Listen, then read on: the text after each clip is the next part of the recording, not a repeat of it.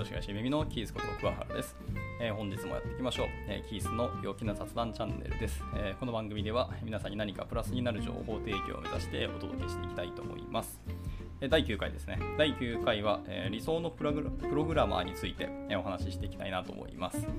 はい、えー、っと、まあ、プログラマーと今発言しましたけども、別にあのコードを書くエンジニアとかシステムエンジニアも含めてですけども、えー、みんなみんな含めてあのプログラマーと今回はちょっと呼ばせていただきたいなと思います。はい、で、まあ、理想の定義はですね、まあ、人によって異なりますし、まあ、僕自身も今日今から喋ることをちゃんと、まあ、これが理想だみたいなことが実は出てきてないので、ただ思うことをただつらつら喋っていこうかなと思っておりますが、はい。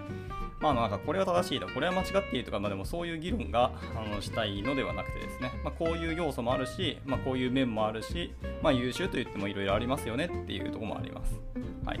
またそういう要素があると、まあ、評価されるかもしれないねっていう、まあ、その現場現場によってまちまちですけども、まあ、そういう選択肢をま提示できればいいのかなというふうに思っております。はい。で、まあ、いろいろ考えたんですけど、まあ、一つは技術目線で、まあ、一つはマネジメントとか営業目線であの、まあ、お話ししようかなと思いますが、まあ、技術目線でいくと、まあ、例えばですね、実装のスピードがとても速いとかですね、はい、もうこの人に頼んだら、見積もりの工数のなんか3分の2ぐらいの時間でやってくれたとか、なんか1週間見積もったのに、あの明日、明後日には出てきますよみたいなとか、いわゆるスピードが速い人ですね。はい、で次はですね、バグが少ない人ですね。はい。まあ、バグが少ないって何が嬉しいかっていうと、のバグるってことは後でそれを修正しなきゃいけないし、それをまた確認テストをしなきゃいけないしっていうところで、でいわゆる後で失うお金が増えるっていうことなんですよね。で、その、ね、バグが少ないってことは後から失うお金も少ないっていうので、あの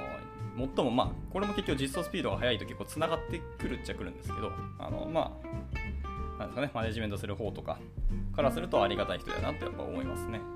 まあ、ですし、まあ、あのバグが少ないっていうのはそれだけでエンジニアとしてのあの価値も高いというふうにあの評価されることが多いので、まあ、それはやっぱり理想かなと思いますね。はい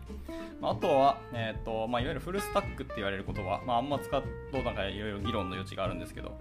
はいまあ、フルスタックな、まあ、スキルを持っている、まあ、フロントだけにとどまらないとか、インフラもサーバーサイドもやりますよとか、まあ、営業もやったりとか、まあ、いろんなフルスタックがあると思いますけど、まあ、いわゆるいろんなところをマルチに動くことができるようなエンジニアも、まあ、フルスタックのスキル、えー、理想の人なのかなというふうには思いましたね。はい、あとは、えーとまあ、その技術知識とか、まあ、経験値が豊富な方とかですね。はい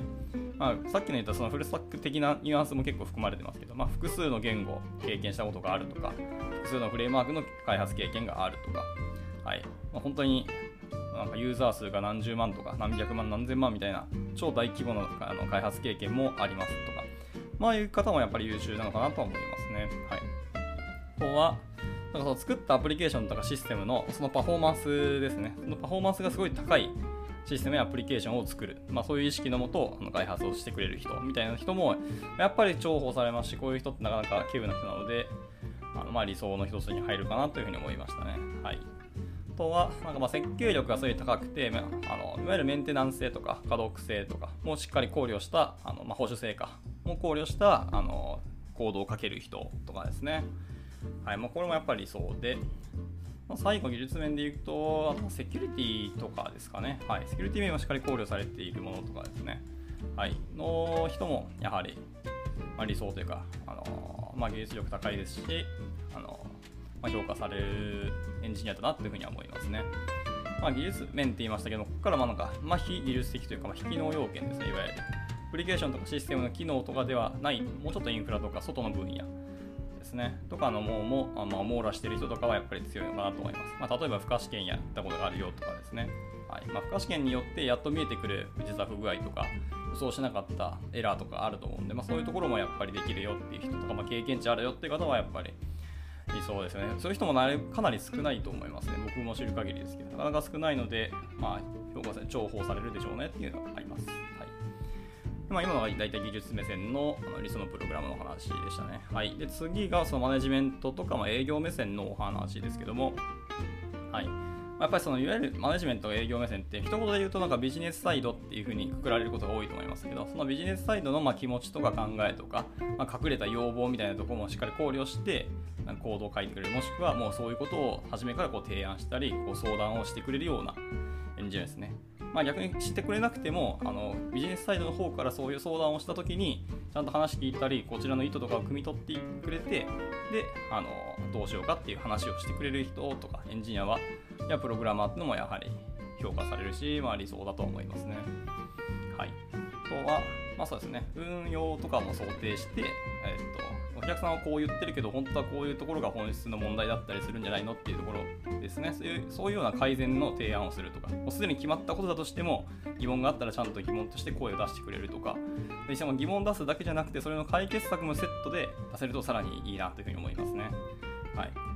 っていうところですね。まあ、やっぱりものづくりとして、まあ、言われたものを作るだけじゃなくて、ここが本当に、本当にこれが大事だから、これが本当に必要なのかみたいなところまでちゃんと突っ込んであの話してくれるようなプログラマー、エンジニアっていうのは大事だと思いますね。はい。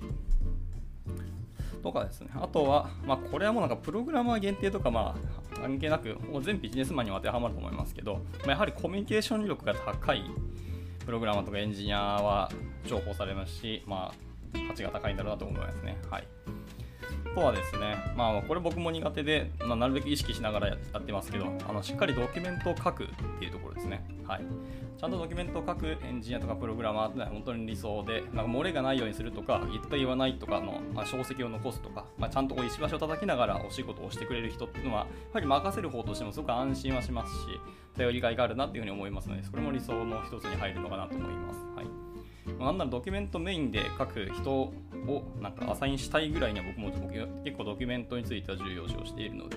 はい、なんかそういう会社もあるらしいですね。だかドキュメントエンジニアみたいな人がちゃんといるらしくてですね。まあ、多分そういう多分品質とかを担保するあの部門の人だったりするかもしれないですけど、まあ、それはそれで、まあ、誰でもいいんですけど、ちゃんとそういうのを用意してあるっていうのはなかなか面白いし、なんですかね、このビジネスをよく分かっている会社だなっていうふうに思ったりはしますね。はい。とはですね、あそうですねあの各作業の工数とかもしっかり把握していて、まあ、よりこの機能を開発にはこれぐらいかかるのでっていうので、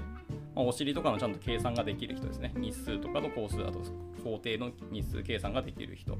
すね。まあ、多分それできるプラス、さらにそういうの利益率まで意識できているようなプログラマーって本当にすごいなと思いますし、まあ、こういうところで意識できる人は今後、なんでしょうね、アラート出すとこもやっぱり早いですし、ここは危険でやばいなみたいなところとか、ここの要素があるから、この今のスケジュールじゃやばいかもしれないみたいなところとか、あとはメンバーの稼働を見て、利益率ちょっと下がってきてるかもねみたいなことを、まあ、そういうのは基本 PM がちゃんと、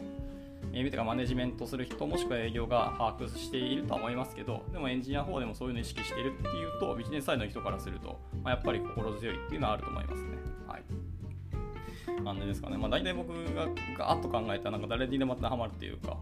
まあ、どこの企業でも同じようにこういう人がエンジニアとかこういうプログラマーありそうだなっていう要素のこう選択肢というか、まあ、要素をわーっと今考えついて喋ったところですね。まあ、多分これ以外にもいっぱいあると思いますし、まあ、もっともっと大事な要素もあるよっていうところあると思うので、そういうことだったらあの、ま、コメントしていただけたり、まあ、DM でメッセージ送ってくれるとありがたいですね。はい。はいまあ、今のがざーっとしゃべ考えた感じなんですけど、ちょっと僕の経験からですね、1人だけなんか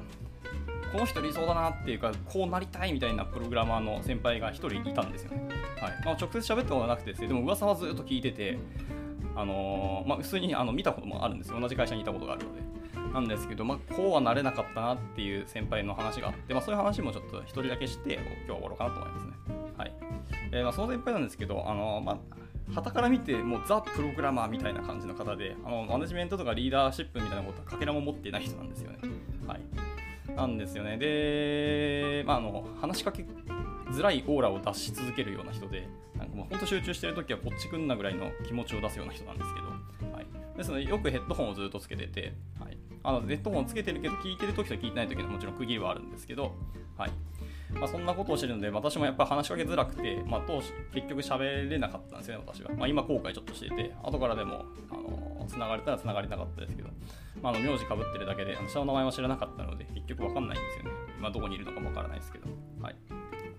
まあ、後から知ったんですけど、その人がそのヘッドホンをつけてる時っていうのは、ものすごいこう集中をしていて、もう自分の世界に入りきってるので、もうなんか誰も話しかけないんですけど、それは誰も話しかけたところで彼が反応してくれないことをみんなが理解しているから話しかけないらしくてですね、まあ、それも後から知ったので、それは話しかけづらいわな、みたいな思ったんですけど、はい。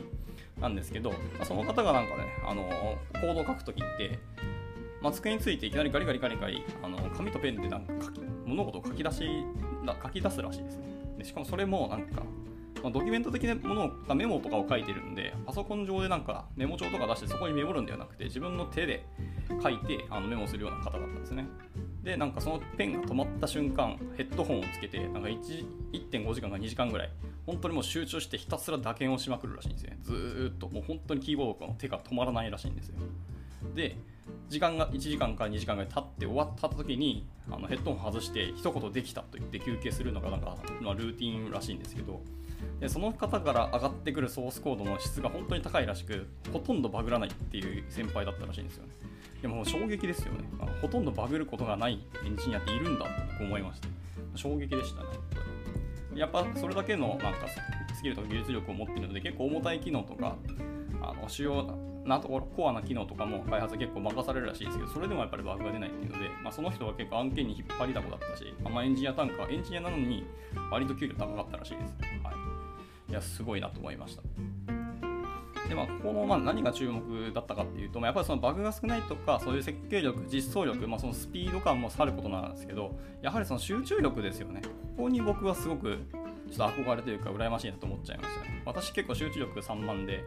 なんでしょうね、仕事を1個終わらせたり、次、1個終わらせたら次っていう、こう、なんかシングルスレッド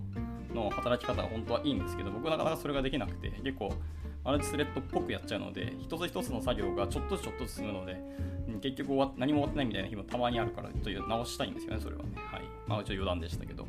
い。なんですけど、やっぱりこの人はそういう集中力がある方で、一つ一つのことをシーケンシャルにあのこなしてあの仕事を終わらせていくっていう方でで、しかもバグも少ないので、本当に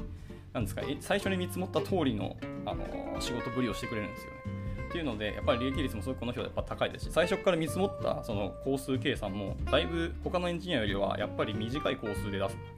あの計算されてるんですけど、それでもバグが少ないから、ちゃんとペイできているっていうところで、もう本当に理想だなと思いました。はい、で、そう一切話しかけた反応しないってところですけど、実際、あの僕以外でも何名かの方がその話しかけてるのは見たことあるんですけど、まあ、本当にね、無視するんですよ。かけらも耳に入ってない、まあ、それはヘッドホンしてるからっていうのももちろんあるんですけど、肩とか叩かれるんですけど、叩かれた時も本当に無視するんですよ、びっくりですよね。で、まあ、そういうことを見て、そういう集中してるってことを知らない方に話しかけてる人が、まあ、やっぱり無視されるんで怒るわけですけど、その無視怒られ怒っている無視されてる人を他の人が止めるみたいなぐらいには、その人はも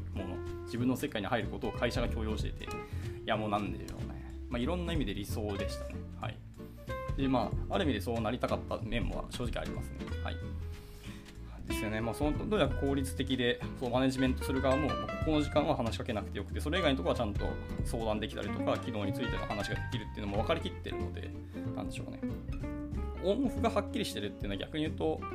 ある意味でマネジメントもしやすいし、一緒に仕事するのもやりやすいよなっていうところはありますよね。っていう感じで、まあ、一人の僕の理想のプログラマーの先輩ですね、の話をしましたが、まあまあ、こうなれって意味ではないですけど、こういう先輩もいるんだなって、まあ、人もいるんだなってところで、まあ、今日その理想について、なんか改めて思うところがあったので、わーっと喋ってみた感じですね。はい。まあ、なんか参考になれば幸いですし、全然ままとまりがないんですけど、まあ、これで終わってしまうんですけど、はい。相手は、無理やりまとめると、なんかまあ、例えば、例えばじゃないですね。まあいわゆる技術力が高い、すごい抽象的な発言で申し訳ないですけど、っていう、まあ、やっぱエンジニアですので、技術があの自分の武器ではあるので、その技術力が高いっていうのは、それはもちろん理想ではありますね。それだと、やっぱりコミュニケーション力が高いっていうのと、あと作ったプログラマーとか作る過程でもやっぱり人と一緒に仕事をするんでその人同士で関わる人になるべくその価値とかを提供する、まあ、幸せを上げる意識というかななんかその日本語出てこないんですけど、まあ、みんながウィンウィンになるような、まあ、プログラマーになれれば理想だよなっていうふうに僕の中ではま結論つけてみました。はい。まあ、こんな感じで今日の収録は終わりたいと思います。はい。また何か、え聞きたいこと、話したいことありましたらいつでもメッセージをお待ちしておりますし、あの、いや、物申したいとか、ここは違うだろうみたいなところあったら、全然遠慮なくまさかやなきいただければと思います。ではまた次回の収録でお会いしましょう。バイバイ。